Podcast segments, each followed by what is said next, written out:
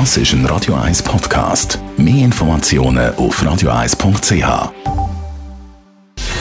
Gesundheit und Wissenschaft auf Radio 1. Unterstützt vom Kopfwehzentrum Irlande Zürich. www.kopfwww.ch wenn am Morgen der Wecker läutet, dann gibt es für einen Haufen Leute eine ganz verführerische Sache. Und zwar ist das die Snooze-Taste. Schlummerfunktion, wie es auf Deutsch übersetzt heißt.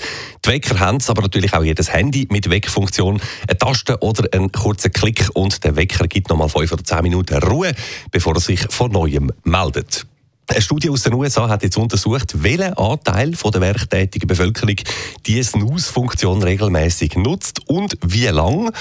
Und sie kommt zu folgendem Schluss. 57 Prozent von allen Leuten sind Snoozer, also die Mehrheit. Und sie verlängern damit ihre Bettzeit am Morgen um durchschnittlich 27 Minuten. Da drückt man also mehr als nur einmal auf die Schlummertaste.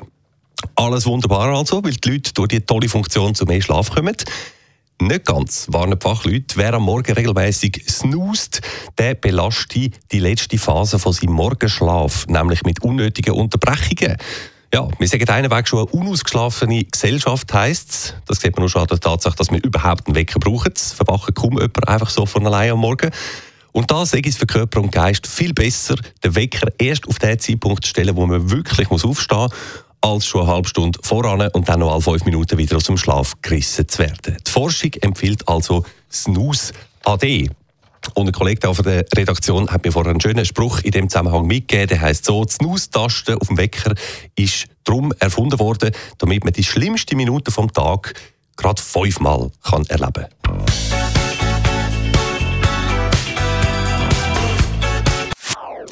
Das ist ein Radio 1 Podcast. Mehr Informationen auf radio1.ch.